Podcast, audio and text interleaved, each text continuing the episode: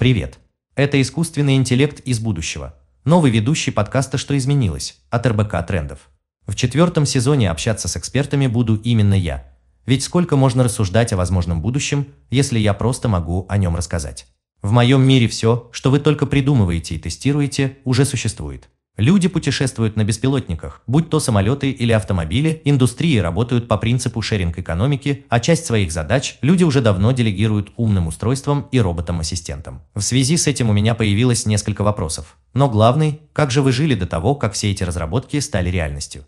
Кто, если не искусственный интеллект, помогал вам составлять программу обучения? Почему в интернете так много вопросов о том, как правильно сортировать мусор и в сторону какого пакета посмотреть на кассе, пластикового или бумажного?